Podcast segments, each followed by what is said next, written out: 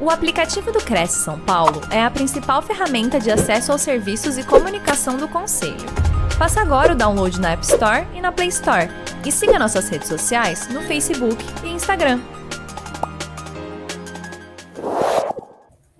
Bom dia a todos. Sejam bem-vindos a mais uma live promovida pelo Cresce São Paulo.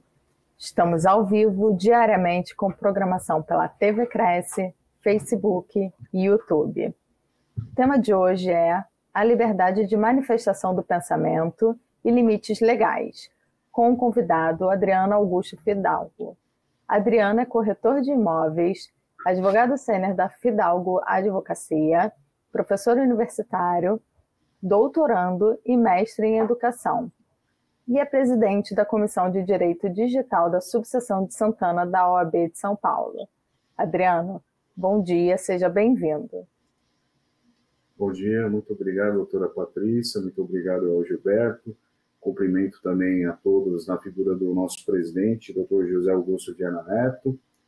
E vou falar um pouco sobre sistemas, é, sistema não, liberdade de manifestação do pensamento é o tema principal, mas que vai abrir algumas janelas para outros assuntos. Esse é o momento que eu vou fazer o uso do, dos slides para nortear a nossa conversa, né? E fico à disposição para contribuições dos colegas, considerações pelo chat, e vamos reservar um tempo para falar ao final da minha exposição. Bem, um momentinho. O tema é esse, a liberdade de manifestação do pensamento e os limites legais. É, eu vou buscar fazer uma apresentação não apenas legalista, né, porque é um direito constitucional, é um direito que todos nós temos alguma noção do que significa, é, como nos expressar, né, como nos manifestar, mas, é, apesar de parecer uma redundância, eu vou falar sobre a temática com uma visão humanista, porque temos que considerar também o sobre o princípio da dignidade da pessoa humana, que também é um princípio de índole constitucional, né? é tão é, importante quanto a liberdade de manifestação do pensamento, só que acaba sendo a dignidade da pessoa humana o, o estribo aí a base, né, para até é, sabermos como adequar né, e como compatibilizar quando mais de um princípio constitucional estiver em conflito. Por exemplo, o princípio da é, legalidade, contraditório, ampla defesa, liberdade de manifestação do pensamento, é, a própria dignidade da pessoa humana, o Estado democrático, são todos princípios constitucionais. Então, nós temos que alinhar para que todos acabem convivendo da melhor forma possível, né? E se adequando ao nosso sistema legal, porque a nossa legislação é, ela acaba é, se consolidando como um sistema embasada também nos direitos humanos constitucionais, né, que é uma nova forma de categorizar, né? O próprio acesso à internet é um direito humano, um direito constitucional, um direito é, a própria ONU reconhece como um direito fundamental, um direito humano essencial, e também o outro embasamento aí, vamos dizer, teórico e prático que vamos utilizar na exposição é o que eu chamo de digital ética, né? o uso da ética nos campos digitais, né, nas, dentro dos aplicativos, dentro da, dos ambientes digitais, né, porque a ética é a ética desde lá da Grécia, né, ou até antes disso, a ética é a mesma em qualquer lugar, porém, na, nos ambientes digitais ou nos ambientes em, em que se usa tecnologias da informação e comunicação, aplicativos, o Waze, o Uber, é, o WhatsApp, o TikTok, tem uma, é, uma dinâmica diferente. Né? Uma rede social, por exemplo, acaba atingindo uma quantidade inimaginável de pessoas, às vezes com uma manifestação, em uma velocidade enorme, né? atingindo pessoas de qualquer parte do mundo que estejam conectadas. Então, isso, é, essa é uma diferença, por exemplo, é, atual né, do uso da tecnologia.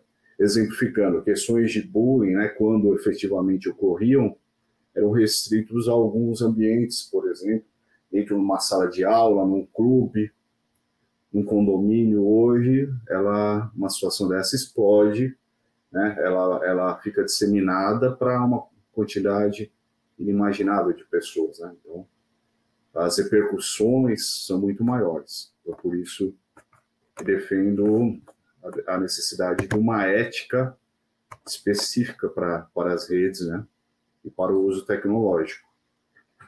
E a educação digital é fundamental também. Né? Nessa linha, estamos seguindo o que a, a ONU fala com é, como Agenda 2030, né? Objetivos de Desenvolvimento Sustentável. Então, por exemplo, educação de qualidade, né? Educação digital, ela tá está inclusa no próprio Marco Civil da Internet, né? temos a Lei de Proteção e Combate ao Bullying, temos mais recentemente a Lei Geral de Proteção de Dados, então temos todo um sistema legal, um arcabouço legal que se alinha com a necessidade da, da educação digital e uma evolução né, para que todos nós aprendamos como utilizar esses recursos digitais de uma forma ética, de uma forma respeitando a dignidade da pessoa humana do outro a questão também da paz e justiça, instituições fortes, então acaba é, se comunicando com alguns outros itens também da Agenda 2030 da, da ONU. Esse é o momento que a passagem do slide aqui é específica. A liberdade de manifestação do pensamento, eu vou fazer alguns aportes, né, algumas, é, vou trazer algumas colaborações do ponto de vista legal, do ponto de vista a gente chama doutrinário, né? o ponto de vista eventualmente filosófico em, em alguma passagem, e o ponto de vista prático, né? Eu acho que acaba sendo o estudo de casos, análise de situações reais acabam sendo mais úteis para gravarmos, é para entendermos as situações, até porque a princípio temos os corretores de imóveis aqui, mas não só, né? Todas as pessoas é, que, tiverem acesso ao material vão é, eventualmente é, saber como enquadrar essa temática no seu cotidiano, né, no seu dia a dia.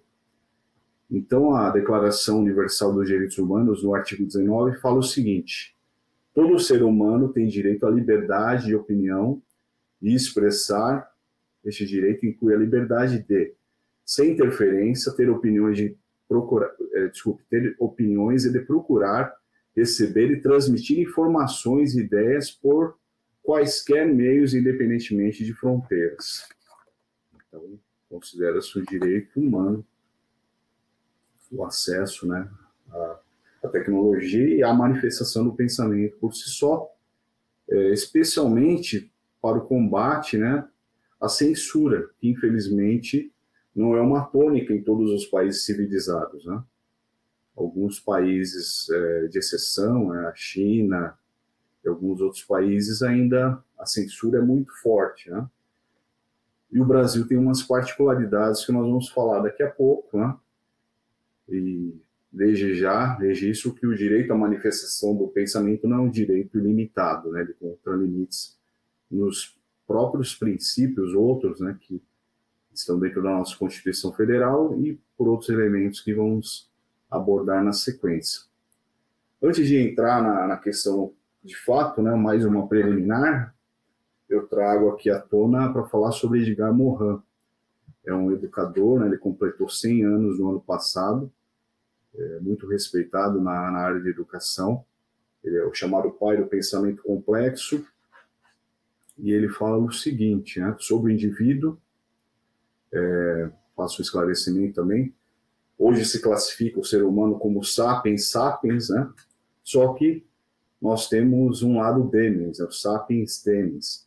Ele explica aqui um pouco, eu vou fazer considerações na sequência.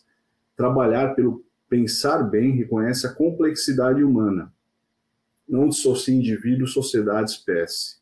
Essas três instâncias interligam-se, gerando-se reciprocamente sendo fim e meios entre ele, mas ao mesmo tempo continuando potencialmente antagônicas. O indivíduo é sapiens demens, faber mitológicos, econômicos ludens, prosaico poético, uno e múltiplo. Essas dualidades fazem parte do ser humano, né?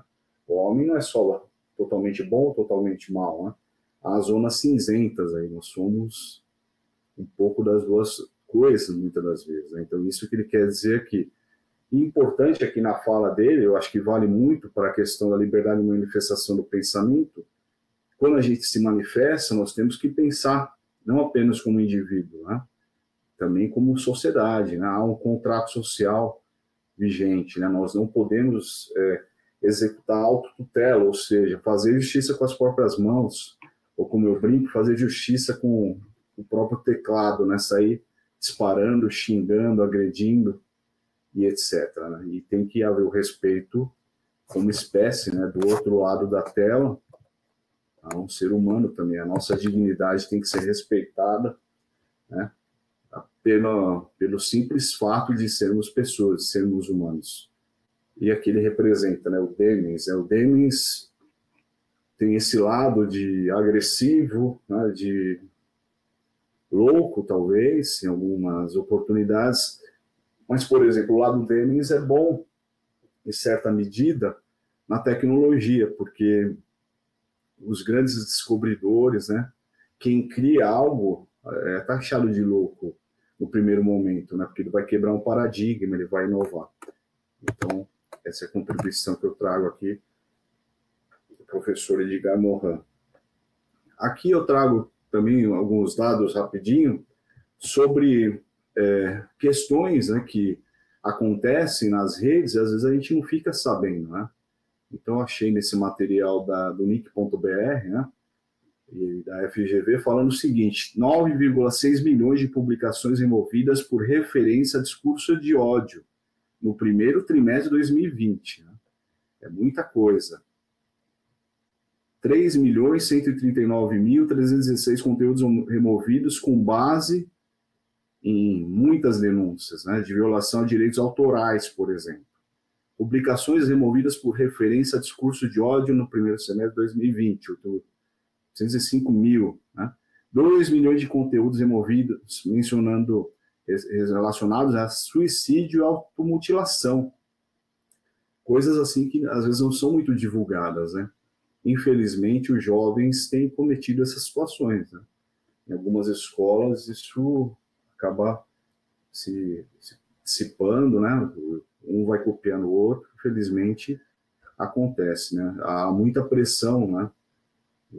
Nos jovens, de certa medida, hoje em dia, ou pelo menos a pandemia, né? Várias situações deixaram algumas coisas mais difíceis, né? Por exemplo, um fato é que eu vi uma notícia esses dias que o sistema de saúde no público, é, principalmente, não, não tem um atendimento é necessário é, de psicólogos né, para os pobres, né, os carentes. Então, tem muita pessoa precisando do auxílio e não, não consegue. Pelo menos a reportagem destacava isso. 1 milhão 482 vídeos retirados por ameaçar a segurança infantil no primeiro trimestre de 2020. Né? O NIC.br teve uma, uma pesquisa mais recente, mas os dados provavelmente ampliaram um pouco, mas não foge muito daí é, 837.351 vídeos removidos por conter nudez ou conteúdo sexual no primeiro trimestre. Né? Há uma questão de gerações. Né? Os jovens têm mais esse hábito dos nudes, né? dos vídeos é, contendo questões sexuais e é uma situação muito complicada para jovem, adulto, idoso e, e depois não conseguem lidar com as consequências, né? tem questões de exploração sexual, promoção do terrorismo, olha, 205.156 remoções só em 2018. Então, notem que o Brasil nem é um país que tem muita tradição nisso. Né? Bem, aqui é uma frase, eu vou, eu vou resumir, né? É, nós temos muitos dilemas éticos, né? Há vários, né? Publicar ou não publicar, eu falo brincando, exagerando, com o homem da caverna, ele acordava, ele, ele tinha muitos compromissos, né, de fazer suas armas, de caçar, procurar alimento, né? Mas hoje a gente acorda com o celular na mão. Alguns é, chamam isso de cibridismo, né? Que o, o, o aparelho celular praticamente se torna uma extensão do nosso corpo. E já temos que escrever alguma coisa, às vezes responder alguma coisa, com dilemas éticos aí de publicar ou não publicar, né? escrever ou não escrever. Então, isso que eu quis dizer aqui, em apertada síntese, tem um vídeo muito interessante, é, principalmente para os jovens. Quem tiver interesse, procure no YouTube, pense antes de postar, né? Porque às vezes a gente publica alguma coisa, ninguém curte, ninguém compartilha, ninguém comenta, mas o mundo inteiro está sabendo o que você colocou ali. Então vamos lá para o assunto de fato, né? Há variações, né? É liberdade de expressão, é, alguns chamam, mas em suma, estamos falando de manifestação do pensamento, né, sendo vedado o anonimato, está na Constituição. Tem algum slide na sequência que vai falar o fundamento legal, né? Então, a liberdade de expressão é, é ampla, né, de certa forma. O pensamento, a criação, a expressão e informação, sob qualquer forma, processo ou veículo, não sofrerão qualquer restrição, observado disposto nessa Constituição é, é importante ficar clara a distinção. A né? liberdade de expressão é um direito constitucional, né? É um direito democrático e, e comporta tudo o que falei anteriormente. É bem distinto do discurso de ódio. É um abuso de direito o discurso de ódio, né? Então, tanto é que se torna ilegal porque ele pode promover a discriminação, hostilidade, violência, baseado em características, características como gênero, etnia, orientação sexual, política, religião ou nacionalidade. Né? Então ele ele tende a ser é, extirpado da, das redes, né? a ser removido e gerando inclusive eventual responsabilização nas esferas civil e criminal, né? dependendo do que a gente chama de casuística, né? no caso concreto as provas que vão chegar até o juiz, por exemplo, se a situação for até o judiciário. O advogado, é, dizem, né, o primeiro juiz da causa. Né? Então, muitas das vezes o advogado vai ter que ponderar se aquilo ali merece ou não o caminho da justiça, no né, caminho do poder judiciário, né? Uma, merece uma medida legal ali para resolver aquela situação. Parece óbvio, né? Mas é, você é responsável pelo que diz, onde quer que seja. Eventualmente, alguém que não é muito versado em tecnologia, alguém mais inexperiente, jovem, vai achar que não vai ter consequência o que publica, mas vamos demonstrar o contrário aqui na, durante a exposição.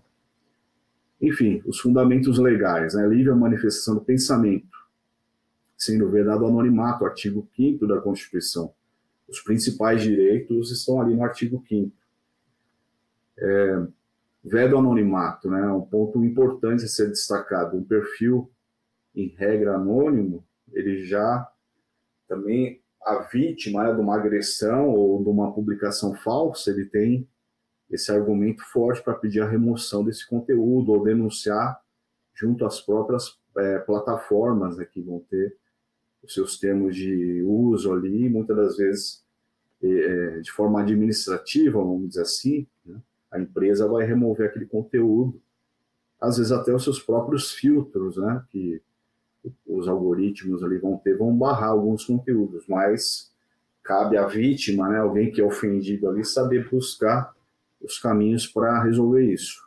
O artigo 220 fala o seguinte: é, repete o que eu falei, né? A criação, a expressão, a informação sobre qualquer forma, processo ou veículo, não sofrerão qualquer restrição, observado disposto nessa Constituição. É verdade a toda e qualquer censura de natureza política, ideológica e artística. É claro que as plataformas vão ter seus termos de uso, né? Vão ter algumas alguns nortes, né? Temos a legislação geral, temos o que a gente chama de compliance digital, mas alguém que se sentir lesado pode buscar alguns caminhos para é, que isso seja superado, né, o conteúdo apareça, né, ou seja removido do lado contrário. Fofoca virtual, né? Hoje em dia eu digo que a vida do fofoqueiro é muito facilitada, né? Que as pessoas produzem muito material, então a pessoa nem precisa é, necessariamente ficar na janela, né? Ficar na rua vendo os fatos. Estão todos ali nas redes, o que a gente chama de superexposição, né? Muitas das pessoas gostam de expor né, detalhes da sua vida íntima. Seguindo, cuidar ou compartilhar informações na internet, principalmente quando se tratar de outras pessoas. Ofensas ou mensagens inverídicas em redes sociais podem gerar dano moral. Né? Então, há muitas condenações por curtir e compartilhar, inclusive. Então, se não se tem certeza daquele conteúdo, não, não se manifeste. E mesmo se tiver certeza, mas aquilo for ofensivo, né? E é, aquela, vale aquela, aquela medida, né? Eu não gostaria que o fizessem para mim aquilo, então eu também vou me abster de fazer algo, né? Porque só para demonstrar que isso acaba chegando na justiça, a TRT 15 considera válida demissão por justa causa por curtida no Facebook. Alguém falava mal da empresa, né, que a, que a pessoa é, trabalhava e do, de uma sócia, né, de, uma, de uma gestora, então é, houve a condenação. Há várias condenações por compartilhamento também. Foge um pouco do assunto, mas teve uma decisão recente, uma notícia sobre o que acontece dentro de um grupo da empresa, do WhatsApp, por exemplo, a, alguém trouxe um vídeo que um dos amigos ali do grupo, né, amigos, não, colegas de trabalho, fez no seu, no seu perfil particular, né? Ele dançando e etc. Então fizeram ofensas ali do tipo é, bicha, homossexual, coisas, né? Falando, atacando a sexualidade dele eventualmente, né? Então, por conta disso, ele, ele fez reclamações com a empresa, a empresa não tomou medidas, a empresa foi condenada, né? Então a empresa não é só responsável pelo seu, seu ambiente físico, né? A empresa ela tem que tomar conta de todo o entorno, né? Todos os relacionamentos ali entre seus funcionários, sob pena de responder também por essa omissão, por essa inação, essa falta de ações para resolver a situação. Aqui eu trouxe um trecho de um, é, texto que eu fiz, né? Está disponível no jogando no Google administradores é, fala sobre redes sociais e liberdade de manifestação do pensamento, eu trago uma, uma passagem aqui que fala: liberdade de expressão em nosso ordenamento jurídico tem status de direito constitucional, permite que o emitente de um pensamento se expresse sem censura. Né? Então, esse é o fundamento democrático, né? essa questão da falta de censura e o uso das redes né? foi muito importante na. É, no passado aí recente, né, 2012, é, alguns países aí em que o regime de censura é pesado conseguiram se manifestar com o mundo, né, fizeram movimentos sociais. Então é importante, né, a, a liberdade aprimora, né, o, o sistema democrático, as nossas escolhas. É claro que com cautela, né, e temos um, uns limites aí que vão ser vão ser ou serão explorados na sequência de forma mais detalhada. Então, ali eu falo, liberdade de expressão é um direito ilimitado, pelo contrário. Todos os direitos, inclusive constitucionais, encontram limites em outros direitos correlatos, ou que lhe dêem estruturação. Eu iniciei falando que a nossa legislação é um sistema. Então, outros direitos que merecem amparo legal e judicial são direito à honra, direito à intimidade, direito à privacidade, direito à reputação. Então, quando houver conflito, isso chegar ao judiciário, terá que o, o juiz é, proferir uma decisão, né? Tem dois princípios muito antigos do direito. Um fala que o juiz não não é, deixa de pronunciar, de se pronunciar, né, de emitir uma decisão judicial por não conhecer o direito, né? Ele tem que saber o direito, tem que saber as normas.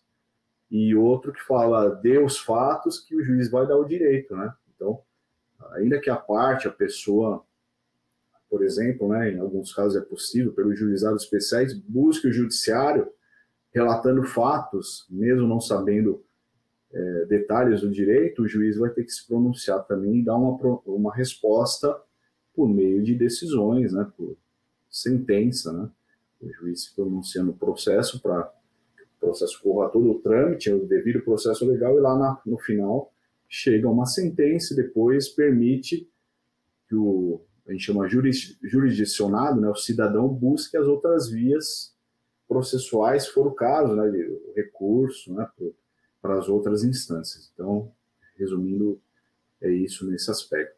É livre manifestação do pensamento, artigo 5 né, e tem a questão do direito de resposta, né, proporcional ao agravo, além da indenização por dano material, moral ou a imagem, havendo o abuso né, do direito de manifestação. Ali fala também violabilidade do direito à vida, à liberdade, à igualdade, à segurança, à propriedade. Então, no caput do artigo 5 Eu vou trazer um caso bem rápido que eu acho que ilustra isso, né? Da direito de resposta. Eu, eu compareci numa audiência do, do Juizado Especial Criminal, alguns anos, duas torcedoras do, do Palmeiras, é, que eram antigas amigas, começaram a se agredir nas redes. Né? Então, uma foi a delegacia da sua região, do bar, fez o boletim de ocorrência, e a outra na, na outra, e cada situação gerou um processo autônomo. Eu fui em um desses processos, a agressora, né, ambas tinham desfeito a amizade no Facebook, né, e can, é, cancelado né, os perfis, né, saído do, do, do Facebook. Aí o que aconteceu? É, foi feito um acordo ali para que elas não tivessem o processo seguisse, né, e ela tivesse o nome registrado como culpadas ali, a gente chama, vai para o rol dos culpados, né, a pessoa perde a primariedade, se for o caso, e é, ambas tiveram que reativar os perfis e convidar a, a vítima ali, a, convidar a agressora novamente como amiga e constou a ata do processo ali como se fosse um pedido de desculpas, né, o direito de resposta. Então isso acontece na prática, nesse caso aí, como eu menciono, chegou o judiciário. Não pode cidadão comum, mesmo que sendo uma pessoa do bem, mesmo que tenha tido um direito vilipendiado por uma empresa, começar a fazer direito com as próprias mãos, sem limites, criando normas, investigando, acusando e sentenciando, né? Isso é um perigo flagrante, antidemocrático, sem sombra de dúvidas. Aqui é o seguinte, né? Às vezes as empresas nos maltratam, né? Prestam maus serviços, não entregam o produto adequado. Há limites né, para nos manifestarmos para contra isso, né? Até tem uma decisão adiante sobre isso. Então temos que saber o que falar, né? Temos que nos ater ao fato ali que houve uma falha na prestação do serviço.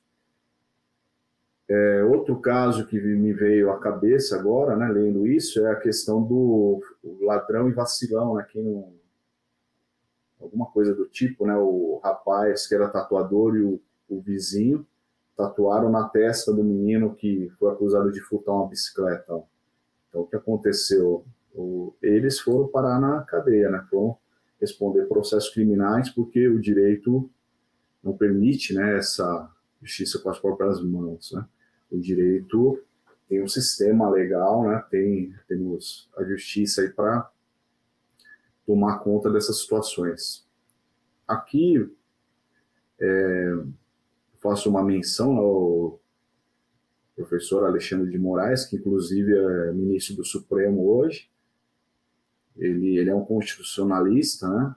Então, não vou entrar no mérito né, das recentes decisões dele, mas em teoria ele fala certinho aqui, né? Eu concordo, os abusos porventura ocorridos no exercício devido à manifestação do pensamento são passíveis de exame e apreciação pelo Poder Judiciário, com a consequente responsabilidade civil e penal de seus autores, decorrentes inclusive de publicações injuriosas na imprensa, que deve exercer vigilância e controle de maneira é, e controle da matéria que divulga.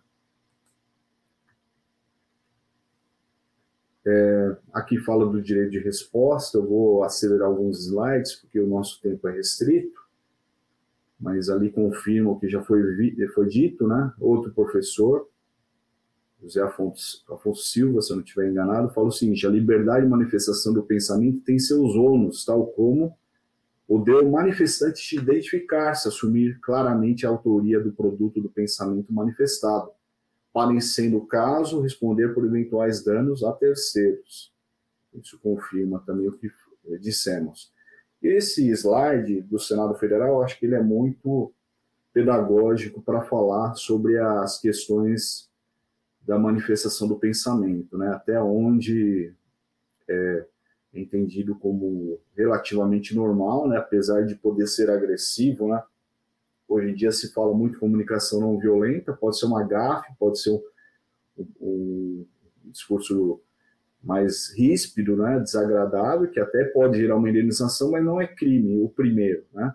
Por exemplo, eu não gosto do João, eu discordo das opiniões do Zé. Né? Então, até aí você está exercendo sua liberdade de expressão e pode gerar um desaforo, né? pode, até num contexto, é, gerar uma ação civil, né? não vou entrar nesse detalhe.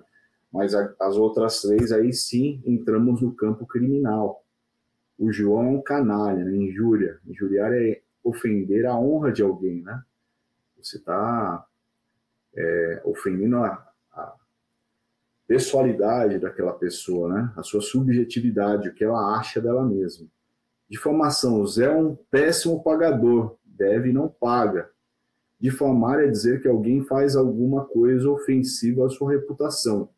Reputação já quer dizer o grupo social que ela pertence, de uma comunidade. Então, já é uma ofensa mais grupal, né? Calúnia, o direito da firma, desculpa, o dinheiro da firma sumiu. Foi o João que roubou, né? Aí você está imputando o fato criminoso, né? Você está apontando dele e falando. É, cometeu um crime e você não tem essa certeza, né? Então nem vou entrar na, na questão de ser, ter certeza ou não, o fato é que você está imputando é, falsamente ali algo criminoso a uma pessoa, que é grave, né? Então, a liberdade de expressão, além de ter aspectos de eventual repercussão na esfera civil, temos também na, na criminal, né? É, só voltando um pouco, a, o Código Eleitoral tem essas três figuras ali também, né? Injúria, difamação, calúnia. Às vezes algumas pessoas imaginam, ah, ele é candidato, ele é pessoa pública, eu posso xingar, ele não está nem aí, né? Todo mundo xinga, só que é claro que a pessoa pública ela tem algumas particularidades, né? Você pode manifestar o seu pensamento é, sobre a atuação dela e etc.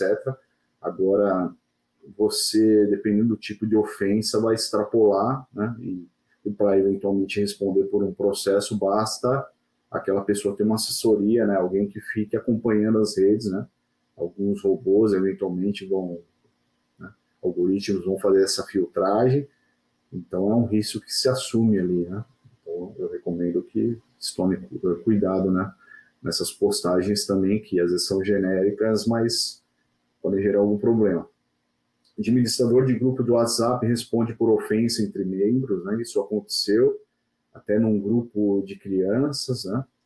Eu antevi essa essa responsabilização do administrador. Eu tenho um, um texto no portal é, especialistas de TI, se eu não me engano, e os pais foram é, obrigados né, a indenizar a vítima ali, né, porque as crianças é, é, são representadas pelos pais, principalmente patrimonialmente, então isso acabou gerando Consequências: pais de alunos são condenados por ofensa dos filhos a professor em rede social. Também isso acontece com certa frequência, né? Jovens e adolescentes fazem perfis ali, às vezes falsos, ou nos próprios perfis reais, fazem montagens, né, ou pegam conteúdos dos professores, muitas das vezes se comunicam com eles pelas redes sociais, e isso gera consequências, né? Geralmente as indenizações não são altas no Brasil, né? 10 mil reais, 20 mil reais, mas eu já vi um caso em que dois alunos foram condenados a pagar 40 mil reais para um professor. Né? Então, isso vai depender também dos fatos ali, é, que vão ser é, verificadas no processo. Tem um negócio chamado doxing, né? Que alguns alunos têm feito contra professores, né? Que é a exposição dos dados, né? É, por exemplo, documentos pessoais, RG, CPF, para gerar problemas né, de fraudes e tudo mais, é um ataque. Mas imagine vocês, corretores, né, os donos de imobiliária, que algum corretor seu, algum funcionário mal treinado, pega esses dados né, do, dos clientes ali e começa, né, teve algum desentendimento, começa a fazer um ataque desse. Né? Então, cuidado, né? você vai ser responsabilizado como empresa. É, se for no âmbito da empresa, né, se aquele contato com os documentos foram na empresa, né, temos a Lei Geral de Proteção de Dados, então é importante que as empresas treinem muito bem os seus funcionários para deixar bem claro essas questões de responsabilização. A empresa tem um DPO, né, um responsável ali por essas questões de gestão de dados, e eu vejo que a, o CRES tem essa preocupação, né, tem um material comentando a LGPD, né, a Lei Geral de Proteção de Dados, no portal. Então, corretores, faço essa, é, essa chamada, né? Tomem cuidado com isso, vejam os materiais do, do Cresce, tem muitos materiais bons aí na, nas redes também, sabendo é, procurar. E agora, se você não gosta de tecnologia e está muito por fora, busque uma assessoria, né? De profissionais de TI, advogados também que atuam com direito digital. Basicamente, cybercriminosos divulgam informações privadas da vítima, como, como endereço residencial, número de telefone, CPF, fotos pessoais, contas bancárias na internet. Né? De outro lado, também as empresas, inclusive as imobiliárias, têm que tomar as cautelas né, de colocar antivírus bom, né? É, tomar medidas de proteção para os seus arquivos, né? para o seu, é, o seu sistema, né? porque tem uh, o chamado ataque de ransomware, ou seja, o cybercriminoso entra no seu sistema, criptografa os dados e pede um resgate. Né? Então você vai ter que, não tiver backup, tiver, não tiver ferramentas para reagir a essa situação, você vai ficar travado nos seus negócios ou pagar né, para o criminoso ali que não há certeza nenhuma que ele vai liberar o, os seus arquivos. Né? Bom, vou fugir do tema, mas eu achei importante falar sobre isso. Jogo da discórdia, né? Isso aconteceu até numa escola, professora que acabou patrocinando isso, deixou o aluno filmar, com certeza a demissão da professora, né? É algo totalmente fora do é, da, antipedagógico, né? Viola direitos humanos e tudo mais. Aqui só rapidinho, porque alguns pensam que o direito à manifestação do pensamento é ilimitado, né? E os Estados Unidos têm uma concepção mais liberal do que a nossa. Mas eu vou ler rapidinho e depois vou fazer considerações sobre o nosso sistema. Nos Estados Unidos, por exemplo, se confere um amplo espaço à liberdade de expressão. A Suprema Corte já reconheceu a queima da bandeira americana, Texas versus Johnson, 1989, os insultos a minorias ou grupos raciais, Brandenburg versus Ohio, 1969, e até mesmo a queima de cruzes, símbolo da odiosa organização racista Ku Klux Klan, como manifestações da liberdade de expressão, quando não acompanharam de ameaças concretas a, ou violência. Então há um, uma elasticidade maior, né? se permitem as manifestações de forma mais abrangente. Aqui não, né? aqui no Brasil nós é, bloqueamos algumas situações, né? não há censura prévia dos conteúdos, é, permite-se que se manifeste depois e houve algum abuso, aí vamos se apura, né, as responsabilidades. Então, é o que acontece, por exemplo, no sistema europeu, né? Já a Alemanha e outros países europeus, embora abraçem a liberdade de expressão como direito fundamental, fixam limite de conteúdo ao seu exercício, vedando, por exemplo, a manifestação de ideias que defendam a inexistência do massacre de judeus durante a Segunda Guerra Mundial, negação do Holocausto, né? Então, tivemos uma fase aí recente, eu acho que até hoje, dos negacionistas, né? Terraplanistas, então isso é contraproducente, de, digamos assim, né? Gera uma desinformação e fazendo com que as pessoas é, não considerem fatos importantes da nossa história né? e, e a evolução, inclusive, dos direitos humanos por fatos graves que aconteceram como esses, né, da, do, do massacre, né, do holocausto, as guerras mundiais e tudo mais. Uma vez que tal tese colide com a dignidade de grupos raciais e religiosos e com a própria ideia de convivência pacífica entre os membros da sociedade. Recentemente aqui no Brasil, o Monark, né, é, o Flow, né, se eu não me engano, o podcast Flow, é, fez alusão à existência de um partido nazista no Brasil, né? É, em que pese, ainda que ele não tenha feito é, é, ele, é, falado favoravelmente ao nazismo, mas só o fato dele falar da possibilidade de um partido já pegou muito mal e é, para a maioria, inclusive, acho também dessa forma, é descabido né, falar isso nos tempos atuais. Aqui eu estou trazendo algumas considerações anterior, anteriormente também do professor Pier Paolo Cruz Bottini, professor da USP, e, salvo engano, ele é o atual presidente da Comissão de Direito à Manifestação do Pensamento da OAB Federal. Nosso direito fixa os limites da liberdade de expressão nesse aspecto ao criminalizar a incitação ao crime, a propaganda de fato criminoso e a prática ou indução à discriminação e ao preconceito de raça, cor, etnia, religião ou procedência nacional. Né? Aqui tem um, um, vídeo que eu convido para que vejam né, na, pelo YouTube, Catraca Livre, dá noções interessantes de liberdade de manifestação do pensamento. Desculpa, eu estou acelerando, mas é por causa do tempo.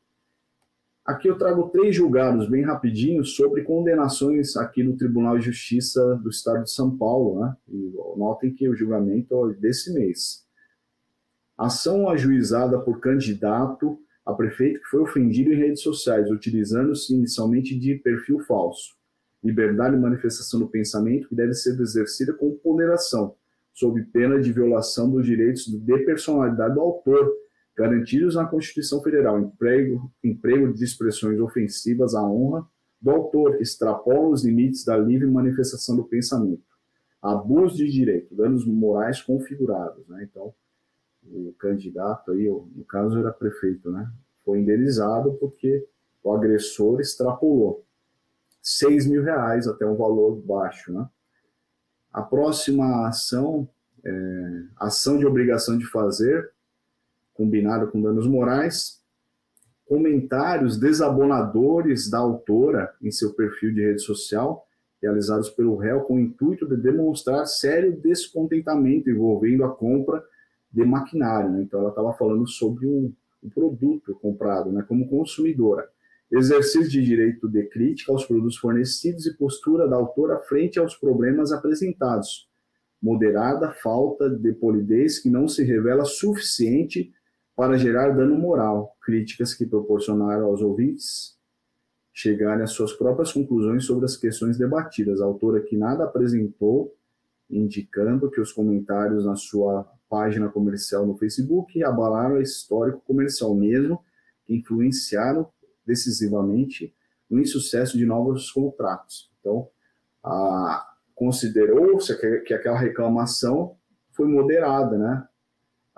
Ainda que a autora da ação não tenha gostado, o judiciário entendeu que não teve um abuso ali que ocasionaria a necessidade de reparação por dano moral. Por último, né, julgado agora, danos morais, ofensas proferidas contra o autor em grupo de moradores do condomínio criado no WhatsApp. Faço um parênteses, né? Principalmente no, no pós-pandemia, isso se agravou, né? muitas ofensas, muitas brigas, né?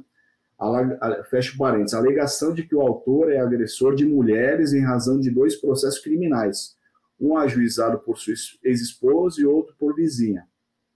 Processo não julgado, abre outro parênteses, quer dizer, há processo, mas não houve trânsito em julgado, então não foi declarado culpado ainda.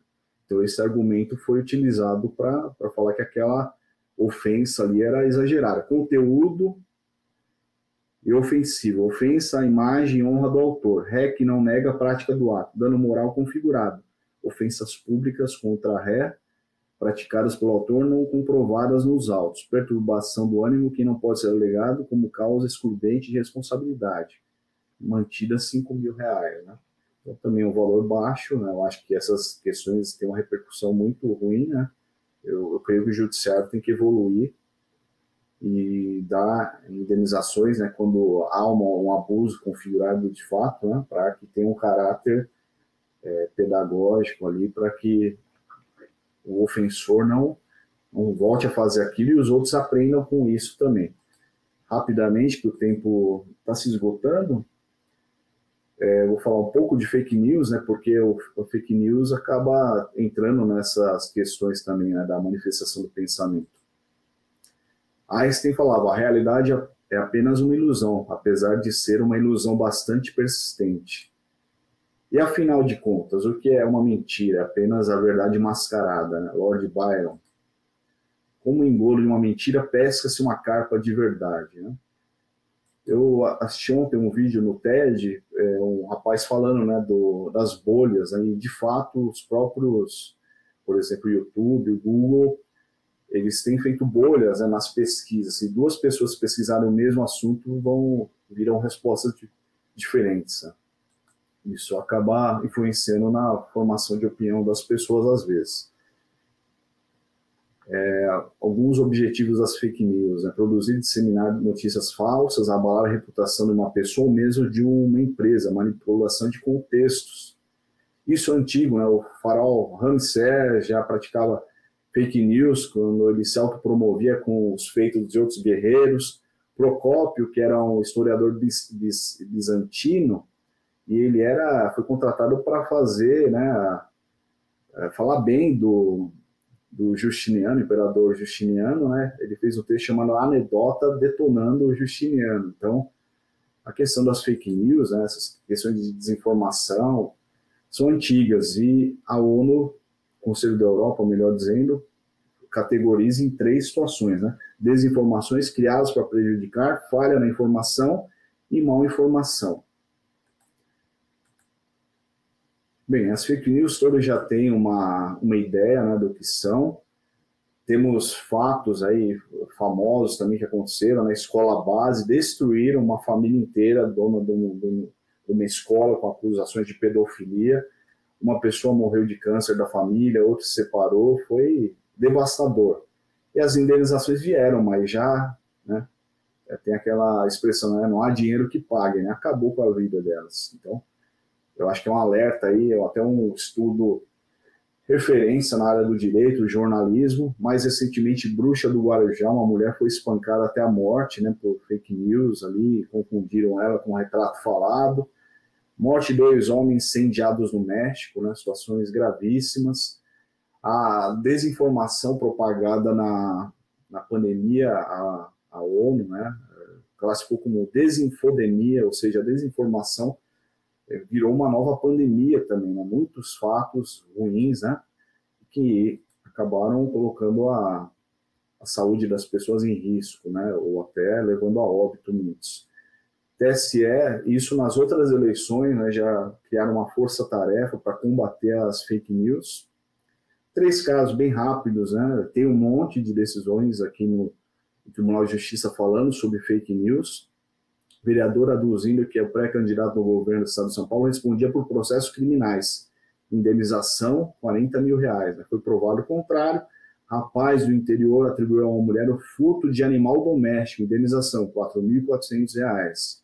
Emissora de TV atribui relacionamento amoroso, jogador de futebol recentemente casado, né? Estilo, programa estilo fofocalizando, 25 mil reais. A cantora, inclusive, que foi atribuído relacionamento com o jogador, cantou no casamento do cantor, né? Desculpe, do jogador. Olha que situação, né? A mulher dele deve ter ficado muito brava até ele comprovar, né, que era uma boataria, né, uma situação que não tinha fundamento. É, na área de saúde, né, temos órgãos aí preparados para é, investigar e aclarar situações envolvendo a saúde e combate à fake news. Temos diversos órgãos. O problema mais atual que vai crescer, infelizmente, são as deepfakes, ou seja, vídeos preparados aí que vão enganar, ludibriar as pessoas. É, tem áudios também, né? Programas aí que faz essa transformação dos áudios. Então, ainda que você veja uma imagem, um áudio, você pode desconfiar da, da informação, mas não necessariamente ela é real, né? Então, a, atrizes famosas aí, Michelle Obama, já foram vítimas de deepfakes. Bom, eu vou parar por aqui, tem várias situações aí, como são paralelas da desinformação, fake news, acho que cabe uma outra oportunidade, né? Eu acho que talvez até já tenha falado sobre isso no próprio Cresce. Então, se eu falei, já tem um vídeo esclarecendo sobre isso. É, temos várias dicas aí, né? Materiais para identificar uma fake news. Eu faço considerações finais falando o seguinte: a manifestação do pensamento é um direito constitucional, é um direito humano fundamental. É, nos preserva de, de várias coisas, né? nos garante o Estado democrático de direito, o aprimoramento das, das instituições públicas, principalmente, né? É, estamos em, em, ano eleitoral, né? Então cabe a nós saber filtrar esses materiais, a saber o que é verdade e o que não é. Há mecanismos para isso e temos que nos educar digitalmente, né? mesmo as pessoas que gostam de tecnologia, é tudo muito novo, muito rápido, cada hora um, uma coisa nova. Então, é necessário essa, esse aprimoramento constante, né? essa formação contínua. Essa ética digital também acontece, né? Temos que ter um senso crítico do uso da tecnologia, saber a dimensão que uma manifestação simples pode gerar. Então, tem que se pensar bem antes de postar, né? o ditado antigo fala que as palavras são de prata, o silêncio é de ouro. Então, muitas das vezes, a internet é, ou a tecnologia leva a essa reflexão, né? No momento de raiva, escreva algo, arquive e não publique, né? Escreva num papel, rasgue. Você acaba descarregando aquela fúria, aquela raiva, né? Que os próprios algoritmos ficam ali alimentando a gente, às vezes com ah, materiais provocativos, né? Que vão contra o que acreditamos, mas não podemos é, nos contagiar, contaminar, né, sobre isso. E há necessidade, necessidade de uma cybercidadania, né? Na OAB nós temos um projeto OAB Vai Escola, eu participo com os colegas aqui de Santana, outras regiões do estado, estamos colaborando com jovens, adolescentes aí para que as novas gerações saibam usar melhor a tecnologia. Então, apesar de ser advogado, eu não acho que tudo se resolve com processo, com briga, com confusão. Né? Temos que é, patrocinar uma, um espírito de paz, né? de paz nas redes, não, não entrar nessas confusões aí que não levam a nada e apenas destrói a, a convivência pacífica. Prevenir contra incidentes, né? muitas das situações a gente pode prevenir, né? evitar conflitos, saber que aquilo não é bom, conversar no particular às vezes, conversar pessoalmente, é né, um hábito que a gente está perdendo, mas temos que fazer, uma situação mais delicada, né, escolher as amizades, escolher as pessoas de confiança para revelar nossos segredos, porque fica tudo ali registrado, né? A gente faz prova contra a gente, muitas das vezes viram documentos ali. E casos graves, quando não há jeito, né, há desrespeito à nossa dignidade humana, né, aos nossos direitos mais elementares, a intimidade, privacidade, reputação, aí temos que procurar um profissional de confiança do direito da tecnologia e tomar as medidas necessárias para resolver isso. Mas, claro que eu coloco isso como última oportunidade, né? temos que tentar é, ter um uso ético, né? um uso é, louvável aí da, da tecnologia a nosso favor, a favor da comunidade, né? pensando como o Mohan falou, indivíduo, coletividade, espécie. Então é isso. Obrigado pela oportunidade, cresce novamente, né? É uma honra ser corretor de imóveis também, é uma outra profissão que eu tenho em paralelo e me auxilia bastante na área do direito imobiliário e fico à disposição para considerações dos colegas e é, questões e tudo mais. Obrigado. Adriano, obrigada. Foi muito boa a sua palestra acho que algumas pessoas que assistiram deveriam assistir novamente, é, principalmente quando querem se. É, quando querem falar, é, colocar seus comentários sobre política, que o pessoal fica muito nervoso, né? Mas na internet ainda tem limite, né? É, queria lembrar a todos que quando você coloca um, um comentário seu na internet, pode ser que leia uma criança, um idoso, pessoas de todos os níveis, né? Então vamos tomar cuidado com o linguajar que a gente utiliza, que eu acho que é importante manter um pouco de nível também. Uh, deixa eu ver aqui. Alguém tem alguma pergunta para fazer para o Adriano? É, sobre o meu comentário também, Adriano, eu queria que você falasse um pouquinho como é que agora na época das eleições, né, onde o pessoal fica bastante é, enérgico, né, é, como que a gente poderia utilizar as redes sociais, a internet para um, é, um debate construtivo, né, e qual é o limite é, da nossa do nosso é, do que a gente pode colocar na internet, né? É, eu creio que aí vai, a gente sai um pouco da lei e entra nessa questão da, da tal digitalética. Né? Um livro que eu abordo isso, eu criei essa, esse neologismo, né? essa nova palavra para representar isso. Nós temos que, que ter um limite ao respeito à dignidade da pessoa humana do outro, né? saber que aquilo é ofensivo eventualmente, é desagradável, é, não é adequado, né? Por exemplo, às vezes uma simples foto, né? Você pega, tá com um grupo ali, tira uma foto e publica uma foto de outra pessoa sem pedir ou sem falar, olha, você gostou dessa foto, posso fazer. É, tem uma etiqueta e tem uma ética também, porque aquilo às vezes a pessoa está expondo algo que ela não queria, a foto para ela não está adequada, né? Algumas pessoas são mais apegadas a essa questão da imagem, né? Da, de escolher uma foto boa né, e tudo mais. E eu acho que tem que o limite é saber, né, o é saber o respeito ao outro, né, conversar, né, evitar que algumas discussões é, acabem na, nas redes, né. Eu acho que, como eu disse, às vezes uma conversa, coisas a gente tem que escrever às vezes no, no, no privado, no particular, não precisa solidarizar, né, socializar, colocar ali na frente de todo mundo. É claro que quem não errou, né? Eu, eu confesso que já errei nisso, né? A gente vai amadurecendo, acho que os jovens acabam é, tendo falhas sobre isso e tem que ser é, conversado isso.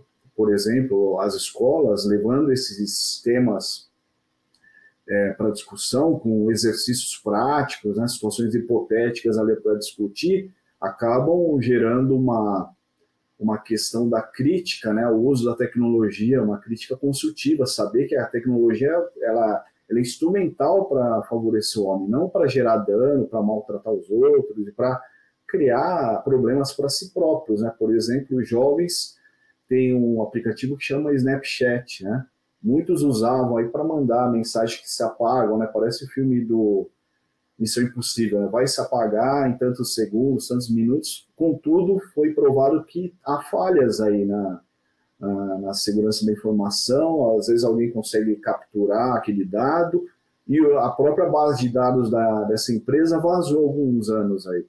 Teve um vazamento e está tá nas redes, né? Então alguém que tem uma um aprimoramento tecnológico pode localizar. Claro que é um azar, né? Muito grande da pessoa acabar se eh, localizando um material assim, né, dentro de trilhões aí, né, os dados cada ano vão, vão crescendo mais, né, o que chamam de Big Data tá aí, mas uh, às vezes alguém vai construir um algoritmo, um aplicativo para localizar, né, porque nós temos uma evolução também na questão do reconhecimento facial.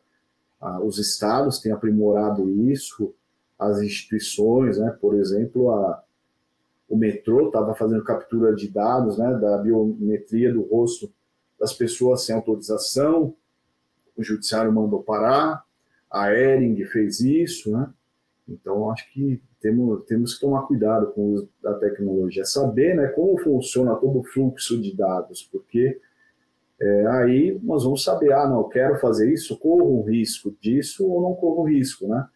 É, não há almoço grátis, né? Por exemplo, os aplicativos, eles são gratuitos muitas das vezes, mas eles ganham muito dinheiro com isso, né? com a venda dos nossos dados, os nossos gostos, ah, o, que, o que a gente pode ser útil para eles como futuros consumidores. Então, Eu acho que a tecnologia é muito boa, né? Não estou falando para ninguém morar na morar no morro, né, pro interior, né, ficar isolado, virar um ermitão, né? Mas temos que usar a tecnologia que, de modo que não seja favorável, porque de fato, como você falou, uma manifestação mal colocada pode se eternizar ali, né? Então, quem não lembra do filme da Xuxa, que está aí nas redes até hoje, ela quis tirar, de toda forma não conseguiu. A Cicarelli tem um vídeo íntimo numa praia também. Até hoje, não, que, eu, que eu saiba, ela não teve êxito. Né? Então, nós é, eternizamos conteúdos. Aí depois é muito mais complicado resolver isso. Né? Temos uma teoria do direito ao esquecimento, né, que chega nos tribunais, mas não é toda e qualquer situação que o judiciário vai dar respaldo para excluir conteúdos. E, Adriano, as empresas hoje em dia, antes de contratar, elas pesquisam todas as nossas redes sociais, né, para verificar o que a gente já postou, já falou, como a gente se comporta nas redes sociais, para depois contratar ou não, né? Inclusive, isso também acontece com os artistas que, que postam, né, que fazem postagem no Twitter e depois apagam, e mesmo assim, cinco anos depois, resgatam aquela, aquele tweet que a pessoa postou e o pessoal realmente não esquece.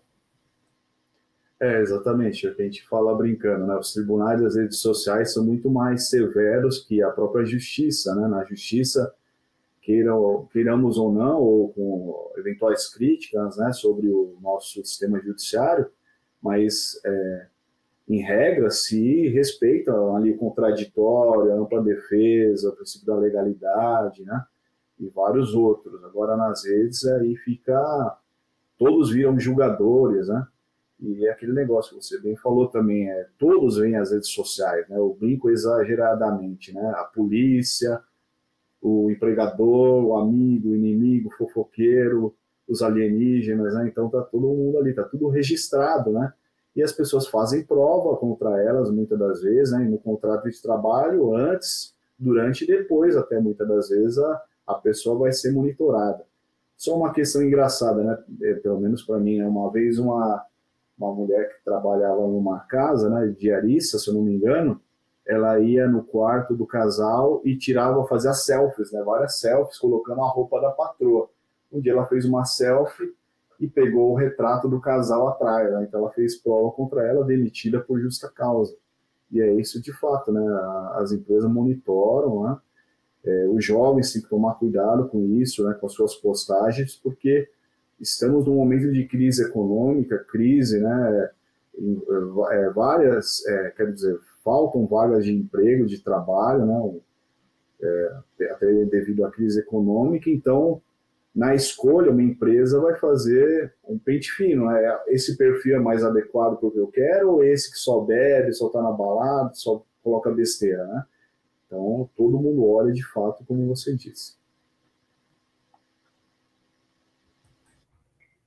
Adriano, devido ao é, ao horário, né, que a gente já estourou, eu vou pedir para quem tiver alguma dúvida entrar em contato diretamente com você. Vamos deixar aqui seus contatos. Uh, quem quiser rever a live, pode rever também. Vai ficar no YouTube, na TV Cresce. Pode rever quantas vezes forem precisas. Uh, e eu queria te agradecer em nome de toda a diretoria, em especial do presidente, o senhor Viana, por você ter dedicado seu tempo e seu conhecimento conosco. Agradecer também quem nos assistiu. Eu queria passar para você a, a fazer as últimas considerações antes da gente fazer o encerramento. Bem, eu que agradeço a oportunidade, é um tema muito palpitante, né, até por estarmos em, apesar de eu não quis, é, de que eu não quis dar, um, um viés político a isso, mas eu acho que os temas servem para as pessoas né, fazerem suas autoanálises, autocríticas e analisar todos os candidatos, né, a gente saber que é da nossa manifestação do pensamento, né, a influência que pode gerar nas pessoas e como os que estão se manifestando também, né, estão falando a verdade, se tem um, uma coesão no, que aquilo é falado, né, E parabenizo o Cresce né, por, por essas iniciativas, né, tem muitas palestras ótimas aí no, no YouTube, um material acessível a todos. Também cumprimento o nosso presidente José Augusto Guiana, cumprimento meus colegas da OAB Santana, vi alguns aí no chat, infelizmente o, o tempo é corrido. E podem mandar e-mail que eu respondo com certeza e vamos tentar contribuir de alguma forma aí. Espero ter auxiliado na, na formação humana de todos nós aí, né? Que também o palestrante fala, mas aprende também, né? Então, essa é a importância de abordarmos esses temas. Né? Então, obrigado e boa semana a todos. Obrigada a todos. Tchau.